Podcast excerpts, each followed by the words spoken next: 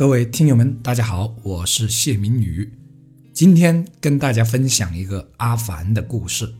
那么阿凡是谁呢？阿凡当年当过学生会的主席，也做过我们班的班长。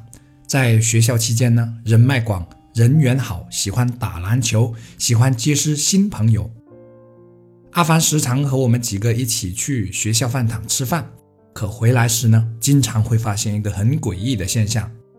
走在后面的阿凡不见了，然后我们回到宿舍很长时间，他才回来。不用惊奇，以阿凡宽广的人脉，在回宿舍的路上三心二意几下，那是很正常的。这就是阿凡在学校给我的印象。一直到今年，我们已经毕业了十一年，我和他一直保持着联系。他也是唯一一个到过我的家乡所在城市，并和我一起吃过饭的大学同学。也就是那一次，我们聊到了性格色彩方面的话题，我再次以屡试不爽的猜测判定他为绿色性格，并大概说了一下这个性格的优缺点。那么，什么叫绿色性格呢？绿色性格的主要表现为追求安全、安逸，事情做得差不多就好。怕麻烦，喜欢稳定不变。回去之后，阿凡就进行了测试，不出我所料啊，对号。于是阿凡就把乐嘉的性格色彩这本书买回去看了。可虽然呢，阿凡通过这本书对自己有了更深、更全面的了解，但始终没能提前规避他即将在职场上遇到的危机。阿凡于二零零九年就职于爱立信通信公司。这是一家外资企业，在接下来的八年时间里，阿凡都在这家公司工作。头几年经常会出差，后来稳定在了东莞，然后和大多数人的人生轨迹一样，有了车，有了房，有了家庭，有了孩子。但阿凡始终没能跳出绿色性格的坑坑洼洼，而是走进了这个安逸时代大多数人容易步入的大坑里面。两个月前，阿凡在微信上找我，有点无助的想请教我。也正是这一次，我看到了乐观随和的阿凡少有的不良情绪。阿凡说他遇到了职业生涯中的第一次重大危机。阿凡之前的环境是待遇不低，工作压力不大，还可以双休，这些本来应该成为好好珍惜的动力，却容易让很多人把它变成了滋生。职业麻木的温床，阿凡和我看到的一些过于安逸的人一样，走向了反面。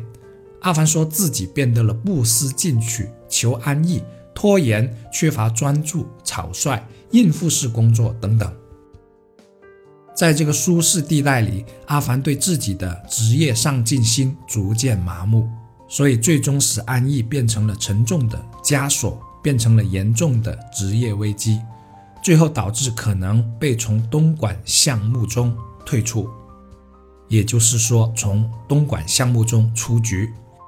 换言之，阿凡可能会离开他已经扎根的地方，离开新建立的家庭所在地，被调到外地。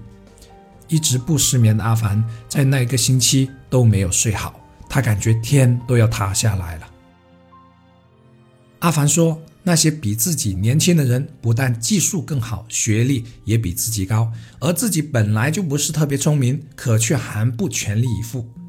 接着，阿凡在全面批判自己之后，找到了上级领导，尽了自己最大的努力，争取留在原来的项目中。人呐，一旦奋起力来，才会体现出自己应有的价值，可也会发现自己曾经的虚度。而有些方面出现的问题，并不是三两天就可以解决的。在自己过往过着安逸的日子时，问题就已经越积越多，越来越大了。虽然最终阿凡没有被调离东莞，可工作已经不再有原来的那般理想了。虽然代价没有之前想的那么大，但本来拥有的那些，已像是被拿走了。前几天我问阿凡能不能以他为题材写一篇分享，阿凡同意了。不但这样，今天一大早我收到了阿凡发来的比我现在这篇分享还要长的总结，与其说是总结，不如说是自我的批判和检讨。我能感受到他的文字的背后，那个代价对他来说是多么的深刻，以及还有想以自己的事例来警醒其他人。阿凡说他不想让他的老婆知道这些。我知道阿凡其实是不想让他老婆为自己担忧。阿凡的故事就分享到这里了。当我们尝试铺设自己前方那一条更长的人生路时，我们就能看见前方不太远的地方是一条需要提前冲刺的上坡路。那是一条从单身到结婚再到养儿育女的人生旅程。也正是这个时候，我们的父母在我们不是特别留意的每一个白天、每一个黑夜里慢慢变老。而我们从他们手中接过来的是整个家庭的担子。以上分享给大家的是一篇写于两年前的分享，在这里补充一段后记：阿凡自那次不久后就离开了爱立信通信公司，接下来转到了华为通讯部门工作。